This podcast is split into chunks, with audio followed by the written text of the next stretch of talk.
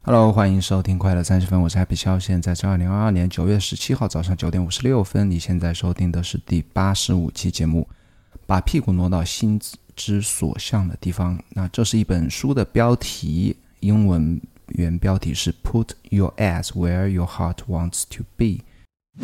本期播客由有知有行 APP 赞助。我认为呢，投资是除了健康之外，每个人最应该关注的话题。熟悉我的朋友应该知道，我曾经写过一些关于投资的文章，甚至还做过一期关于定投基金的视频。但这些内容呢都不够专业。如果你想系统学习投资知识，我推荐你使用有知有行 APP。他帮你学习投资知识，而且他不收费，不推荐股票，只从基本知识出发，让你学会投资的底层逻辑。创始人孟岩先生是一位令我十分尊敬的财富知识分享者。你也可以在 Show Notes 里面找到来自孟岩最新值得阅读的好文章以及播客链接。投资最好的时间是十年前，其次是现在。学习投资先看有知有行这本书。我之前的播客和 newsletter 里面应该都提到过，因为上一期应该举过这本书里面的一个故事，叫做 What She Don't Care How You Feel，是这本书里面的一个故事。那这是一本什么样的书呢？它是一本我我引用这一本书里面的一个词来解释它，它属于是一本自我强化的类型的书。它不能说是一个 self help 自我帮助啊，或自我提升，应该是一种自我强化。强化什么样的人呢？我觉得还是应该强化我这样的创。创作者的人，那最近我其实也读了另外一本也属于同样类型的书啊，叫做《如何写的更多》，那也是一本英文书，它的标题是《How to Write a Lot》，它也是一种自我强化。那什么叫做自我强化呢？其实它这个就是我刚才这个这篇播客标题那本书里面也提到啊，就是从事创作创造的工作的人呢，他是需要。自己去鼓励自己，自己和去激励自己的。比方说，我之前曾经连续写一年的 blog，但是中间后来停了之后，就一直写不出来。那越写不出来，就越写不出来。其实我今天刚刚早上也还是写了一篇 blog 啊。那最近已经过去五天连续写 blog 了。那受到了帮助呢，受到了鼓励呢，就是从我刚才讲的那个如何写的更多这本书里受到鼓励，也是从中获得一些方法吧。那这这样类型的书啊，就是我可以称它为说是自我强化的书。没有人会去鼓励你啊，也没有人会告诉你应该怎么做。那你需要自我强化。自我强化有两种啊，一种是内在的。那当你内在找不到方向或找不到方法自我强化的时候，多读一读今天这期播客的这样类型的书呢，我觉得是另外一种从借助他人的力量、借助他人的方法来自我强化的一种方式。那这一本把屁股挪到心智。所向的地方，就是我可以称它为自我强化的书。什么是把屁股挪到心之所向呢？它它其实是 Stephen Pressfield 这个作家，七十多岁一个作家，他写的一些散文的合集。那当然肯定是围绕这些主题来写的啊。把屁股挪到心想要去的地方呢，简单来说，它是有一种实际意义上的，就是物理上的，物理上的把你自己的人挪到你想要去的地方，把你的屁股挪到你要做的事情上面，还有。另外一部分呢，就是这本书的啊下半部分讲的是心理上的如何去承诺，如何去约束自己，如何去创建自己的纪律或纪律或者习惯吧。先分享一下作家啊，Stephen Pressfield。其实我有分享过，我这些 blog 和 newsletter 经常分享他的一些话、一些文章、一些书里面的一些段子。这里要多说一句啊，为什么我们总能从某几个作家或某几个 content creator 上面学到东西或引用东西呢？其实我这这个话题我还可以写篇 blog 啊，并不是只有这些人上面有一些闪光点，或者有些值得我们分享的故事，或者说他们只是因为他们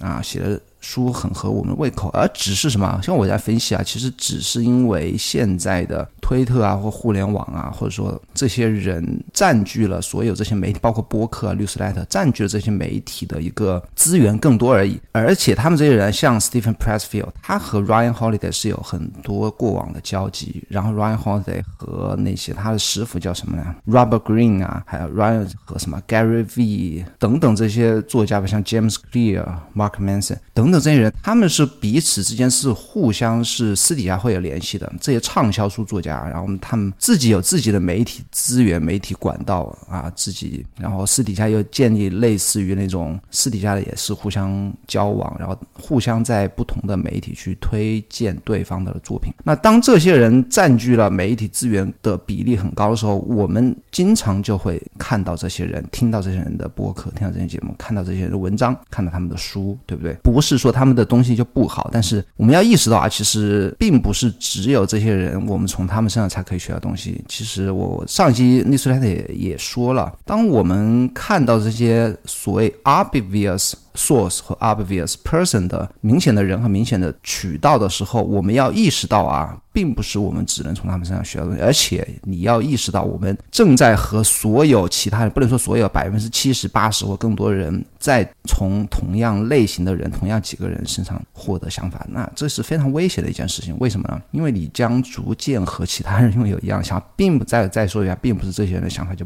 不好，或者说怎么样吧，还是要意识到有这么一回事吧，呃，就。是我们之所以总是看到这些人的。一个原因吧，这我自己的分析啊。那还是讲回这本书啊。其实 Steven，我跟你分享一下他的一些经历啊。之前曾经写过一篇 blog 讲他的，他经历其实很传奇啊。他当过很多二十一份不同的工作啊，在美国十一个州曾经工作过。他曾经做过老师，开过牵引业，然后混过广告业，在好莱好莱坞写剧本。他在好莱坞写剧本就逐渐开始他的作家的生涯，还曾经在海上油田当过工人，在果园开采过水果。那其实这些经验啊，和 Robert Green 是有点像。Robert Green 就是我刚刚说的 Ryan Holiday 的师傅，他也写很多什么 Forty Eight Laws 什么，就自类似这本书吧，就是经历很多啊。他曾经是风餐露宿啊，食不果腹，住在自己车里，整整开始写作的前二十七年啊，不是说他二十七岁啊，就是他可能二十多岁开始写书啊，整整前二十七年呢，写了很多小说剧本都卖不出去啊，直到五十三岁啊，五十三岁他才。发布了他第一本小说《重返荣耀》，然后这本书成了畅销书，成了畅销书。就五十三岁才出出道啊，然后接着又写了十五本书呢。去年的话他是七十七，今年应该七十八了，很其实年纪也很大了。那曾经他上过 Tim Ferriss 节目，那 Tim Ferriss 节目有一个传统，就是在节目末尾的时候，他会问嘉宾：如果你能在一个广告牌上写一句话，让全世界的人都看到你，你会写什么？那 Pressfield 他回答说：人生很长。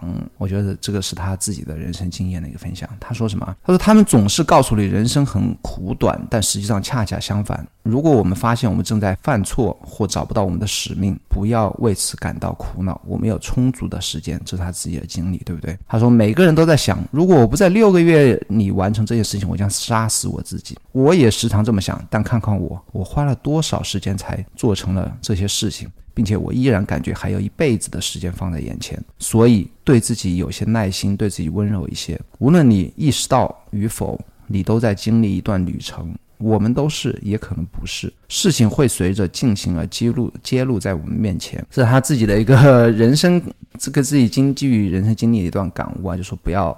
觉得啊，现在开始做什么事情太晚了，或者说我没有在三十岁之前什么百万富翁啊，四十岁之前什么要要什么达到什么一个目标啊，这个我觉得都是别人的标准啊，不要理会别人的标准。我觉得人生很长，这个路子这段话这四个字呢，用在我身上，我觉得还是至少我我能感受到，而且我开始比方说写博客、录博客都四十岁之后的开始才开始，最近两年才开始做的，而且我觉得我并不觉得太晚啊，我觉得还有真的是还有一辈。辈子的时间可以去做我自己喜欢做的事情。OK，那讲回到这本书呢，首先是物理上的把屁股挪到想要去的地方，代表什么呢？其实用我话的，用我的话来总结的话，就是说。你想要成为服装设计师，就应该去巴黎；你想要成为一个动漫的一个画师呢，你可以去日本学习；然后你要成为演员的话，在大陆你可以去北京；你要成为一个金融圈的一个金融金金融圈的话，你可能要来上海。这个就是所谓的把屁股物理上的屁股挪到你梦想的。地区区域去，因为为什么呢？那他说，你的同行和潜在的导师会立刻想到，这个人是认真的，他已经承诺，他已经烧了船，他是我们中的一员。就当你非常孤注一掷的破釜沉舟的去做一件事情的时候，那个你想成为的圈子里面的那些圈子里面的人会认为你是严肃的，你是认真的，才会来考虑让你们加入他们的圈子。他书里面还曾经说，关于远程工作，是的，从技术上技术上讲，你可以通过 Zoom 进行视听，或者从一千五百英里外发送你的展示，但是你提交材料将不被认为是认真的，你将会被认为是不诚心的，你是一个兼职者。和一个二流子，其实现在网络社会啊，比方说你远程可以很多工作是的确是可以远程的来接，但不并不是所有的工作都可以通过远程来获得啊。就是说，哪怕是到现在这个互联网这么发达社会，至少我认为啊，我和 Steven 是有同感啊，你真的是要。做什么事情？你真的是要去物理上去接近那个圈子，并且就是说，他还接下来我还练一段话啊，就是说你学徒啊，你你要成为那个圈子里人呢，你一开始就根本不需要去在意什么工资收入啊什么的，你就要去，比方说你特别喜欢某家公司啊，我我曾经分享过，应该在播客很多很早很早之前分享过一个人，他那个叫什么 Robert 什么，呃，现在是一个游戏行业的一个 VC 啊，他当时就是刚刚还在大学大二大三的时候，他就特别喜欢。那个当时还没有想进入 VC 界，他是喜欢那个什么 SpaceX，他特别喜欢 Elon Musk。那时候 SpaceX 还只有大概四五个员工，还在大家还在那种呃研发构想的或者那种就非常初级的阶段嘛，他就说，哎。那我想加入你们来学徒，然后我可能就不计较报酬啊，我只要想进入这家公司，帮我我帮你们做做那种呃 administration 的工作，就是什么杂务或者说什么办公室的一些工作，打打下手都可以。那 他就成为了 SpaceX 最早的那种员工之一啊。后来哪怕他大学毕业了，SpaceX 想留下他，他当然还是放弃了。后来又想进入 VC 界啊，他也是给所有他想参加的、想加入的公司的老板去主动去联系。能不能够去那些公司做学徒？结果是什么？结果就是他成为了某一个非常知名的一个 VC 公司的最年轻的一个雇员之一啊，还参加他们那些 VC 开的那种董事会都有机会去参加。他是非常非常年轻时候就做到。那这个就是所谓的学徒啊！你真的要是要想进入某个行业的话，就不要在意报酬啊，不要在意工，不要在意那个收入。这个其实我我是没有机会了，但我至少我觉得我可以让 JR 知道这一点。那我念一下。这这个书里的原文，他说：第一，工作意味着你在获得报酬，每一块钱都意味着你是一个工作高手啊。这个所谓的工作，就是可能当学徒吧。你在在你所选择的领域里辛勤工作那，可能就不是说你你想写剧本的话，可能一开始不能写剧本，你去帮那些剧本作者去做研究，帮他们去收集材料，这也是一份与你想做的工作相关的工作啊。他说：“第二，当你的工作时，你会学到很多东西。每个人都有东西可以教你。搭脚手架的人会向你展示一些关于灯光的东西，编辑会扔下一些智慧，告诉你什么该删去，什么该保留。甚至演员也知道一些东西。第三点，你在交朋友。一些今天在打扫咖啡的孩子，明天可能成为制片人。”今天为你免费工作的女演员，可能会让你在六个月后受雇改写剧本。就是当你做学徒的时候，你的那些朋友啊，和你同辈的年轻人呢，这也是你的资源，对不对？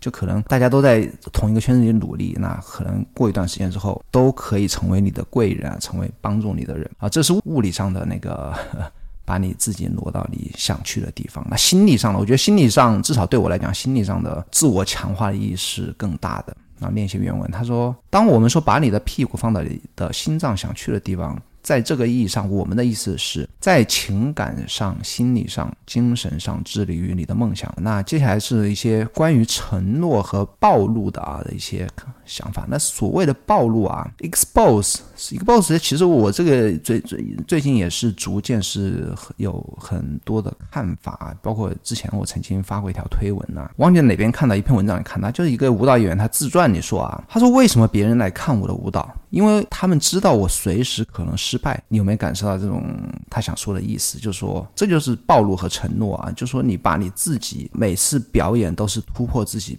编辑的表演，而不是说只是如果一个成功的舞蹈家只是重复他已经会的舞蹈，或者说重复他跳过一千遍、一万遍的舞蹈的话，别人就不会对你有兴趣，不会来看你的表演。那我这个。这个就是暴露啊！暴所谓暴露，就是暴露自己的边际，暴露自己能力的边界，暴露自己在知道与不知道，在会与不会，在能够做到与不能够做到之间的那个边际去游走的一种一种状态吧。那我念一下原文吧啊，在登山运动中有一个术语叫做暴露 （expose）。那暴露的意思是指我们处于一种可能坠坠落的位置，可能摔得更摔得很远，可能摔死。暴露就等于曝光，这是为什么人们不承诺？因为他们不傻，他们不想冒着从山上掉下来的风险。你如果不暴露，就等于你不愿意曝光。你不愿意曝光，大多数人都不愿意这么做，因为他们不想冒这些风险。然后他接着说：“当我们说把你的屁股放到你心脏想去的地方，我们提出了一种心态，旨在战胜对未知的恐惧。”他说：“不要试图克服你的恐惧，恐惧不是不能被克服的。相反，你需要将你的身体移动到你害怕的物理空间，然后看看会发生什么。那这个就是暴露和承诺啊！当我们付出勇气，宇宙会正面回应我们，好的事情会发生。这什么意思呢？就当我们愿意暴露、愿意承诺的时候啊，就像我刚才讲的。”就其他人会看到，会意识到我们在做很危险、很有勇气的事情，那好的事情就会发生，就会有人会来认可我们、承诺、承认我们、会理解我们。这是我自己感受啊。他在书里还这么讲，他说：“宇宙对和采取行动和承诺的英雄做出了反应，他做出了积极的反应。”他这里说的很笼统啊，就是当你去做出承诺、做出勇敢的事情、做出暴露的行为的时候呢，周围的人啊，或者环境啊，或者宇他所谓的宇宙吧。是是会对你啊做出积极的反应的。那下一个话题是关于每个人呢，无论身份和职业，都会都可以成为职业者啊。他这个还是和他之前的一本书《Turning Pro》是有关系的啊。他说你可以成为一个全职作家，哪怕你现在还有一份朝九晚五的工作，你可以成为一个全职作家，只要你每天花一个小时去写作，在那一个半小时里全神贯注于你身体的每一个部分，音乐。与其他舞者的协调等等，你真的无法思考你的烦恼，逃避烦恼的感觉很好。就说你每天都会有生活工作的烦恼，但是在那一个半小时里里面，你要全神贯注的投入。不是每个项目都一定要成为公民凯恩，只要我们尽最大的努力，并把目光放在制作我们最好的材料上，也许从现在起五年或十年后，我们就能真正做到我们自己的光芒。这是另外一种心态，就是说不要期待每一个作品都能成为。像公民凯恩这样伟大的作品啊，不管你创造的东西是什么东西，这个和我前两天发了一条推，我就好像是发了一条推文吧，就是习惯难也简单啊，一个习惯它难的地方是。在于你每一天都要出现。那简单是什么？简单就是说你不需要每天都做得很好。比方说，我弹琴啊，可能我今天碰到一个很难的曲子，我在一个小时里面，我可能只弹了三个小节，都还没弹熟。但我我所谓的简单，就是说我可能只弹三个小节，但我一个小时之后我就结束这件事情就结束了。我。并不是一定有人要去来检查我作业，要会给我打分的，或者说我一定要把一首新的曲子把它弹得多么好啊！这个就是难和简单的一个区别。那也就是刚才他讲的，不要每个项目都期待他能够成为公民凯恩。啊，关于纪律和全身心的投入啊，其实我之前讲过一个瓦塔西的一个故事啊，他还说什么？他说，对于艺术家来说，自我强化的能力比天赋更重要。那自我强化，就我刚才讲这本书的类型啊。那所谓的自我强化能力比天赋更重要，那自我强化其实就是包括自我鼓励、奖励以及什么？以及纪律啊，其实纪律也是一种自我强化的能力。就是你没有人去，在我家里没有人会去要求我现在那周末的时间早上坐在这边录播课啊，真的没有人管我录或不录，也甚至是没有不会有听众来去说哎追更啊或怎么样。所以说你自己如果不自己自我强化的话，是没有人来去逼你去做这些事情的。然后是关于 ego 和 self 啊，ego 什么是 ego 和 self 呢？ego 就是我们现实中的我们，我每天要柴米油盐的我们，我。我们要上班的，我们应付公司呃老板，应付下属，然后回家面对孩子，面对家人，要面对孩子的学习等等，这个就是 ego 啊。什么是 self？self 是梦想是来自于 self，直觉来自于 self，想法来自 self。那 self 是大于 ego 的啊，灵感也来自于 self。那他也花了好几篇文章来讲 ego 和 self，那讲的是比较笼统啊。他说你如果要做一份创造性的工作的话，一定要找到 self，那就是为。什么 self awareness 自我意识的觉醒是非常对于一个创作者、创造者是非常重要。那下一个是关于人们会改变啊，那这一点我也特别同感。他说什么？他说那些成。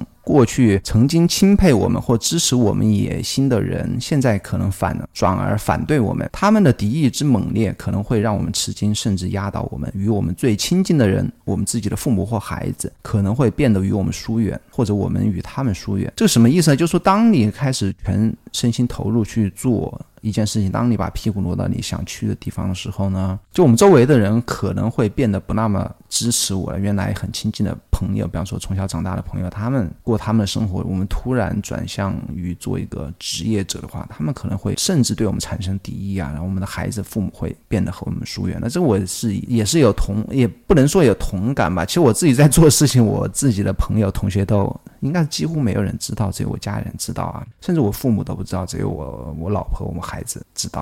这个其实我的经验是什么呢？就是特别喜欢你的人啊，就是特别喜欢你的读者啊，或者说想做你正在做的事情的人，一开始会喜欢你，但是他们很快就会讨厌你啊。这个和我上期播客讲的欲望的啊模仿的欲望是有关系的。就当他们特别想成为你这样的人的时候呢，你就变成他们敌人。这个也是人类的。一个本能本性嘛，那这就是我对于这本书。这本书其实很短啊，我大概读了，呃，陆陆续续读了四五天就读完了，都是一些很短的散文。如果你有兴趣的话，可以自己去来看看这本书。然后上期节目还分享了一个，哦，我最近还写了很多文章。那有篇文章是叫做《悄然离职》啊，悄然离呃辞职，是我上周获得了公众号、推特我自己个人网站上获得最多，在短期内获得最多阅读。的一篇文章，其实悄然离职就是 quiet quitting，就是说你在工作的时候，你在工作的时候只是做最低限度的工作，然后去把你的精力和时间都花在你自己的。追求人生自己人生价值上面啊，其实其实我不太愿意说我是这样的人啊，但我真的是我是真的是这样的人，因为这个我觉得说自己其实这是一个我来至少我理解啊，这不是一个很好的一个选择。我个人还是非常希望，哪怕我自己做不到，我还是非常希望每一个人，包括我自己啊，找到一份如果真的要去为。别人打工的话，就要找到一份自己喜欢的工作，愿意投入的工作。比方说，我可能会喜欢啊，做一个编辑啊，或者做一个广告文案的写手，但现在可能没有机会。哎，也不一定没有机会，对不对？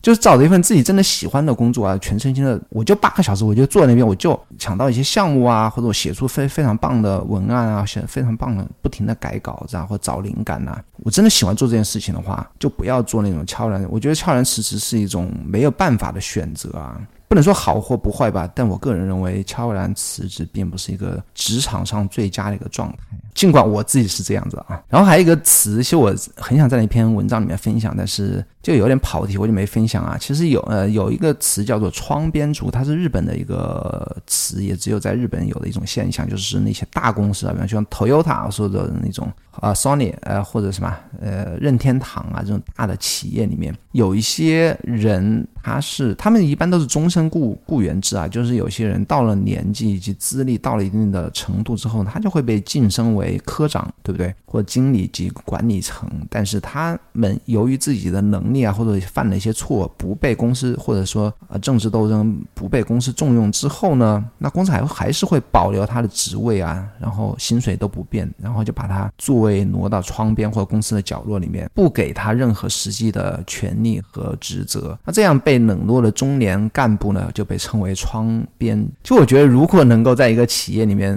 啊，保留一份自己的职位、工资。然后交金，然后工资还不错，然后有一套窗边的工作台，然后没人管你啊，自己在那边搞自己事情。我觉得这个是其实是悄然辞职的最佳的一种状态啊。其实我想在一篇文章里面分享，也就没写啊，在博客里跟你分享一下。但是呢，我还是说一下，我还是说一下这个。我觉得悄然辞职并不是一个值得推崇的一个职场的一个状态。OK，那这篇文章也是让我获得了公众号的第一笔赞赏啊！最近写了四五篇公众号吧，然后也收到收到很多赞赏啊。那我没有鼓励大家给我赞赏，我觉得所以说写公众号啊，真的是如果要写作的话，我觉得写中号公众号是我的一个方向。然后接下来明年就是录视频和做公众号。OK，那这就是这期节目讲的比较快啊，二十七分钟。如果你喜欢这个节目的话，请帮我在苹果博客。或者说 Spotify 点击订阅并给我好评。那上一期的节目我在小宇宙，由于我的那个 RSS 源是在国外的原因啊，像小宇宙就短期内下架我节目。后来经过沟通之后，现在又又又上架了。如果你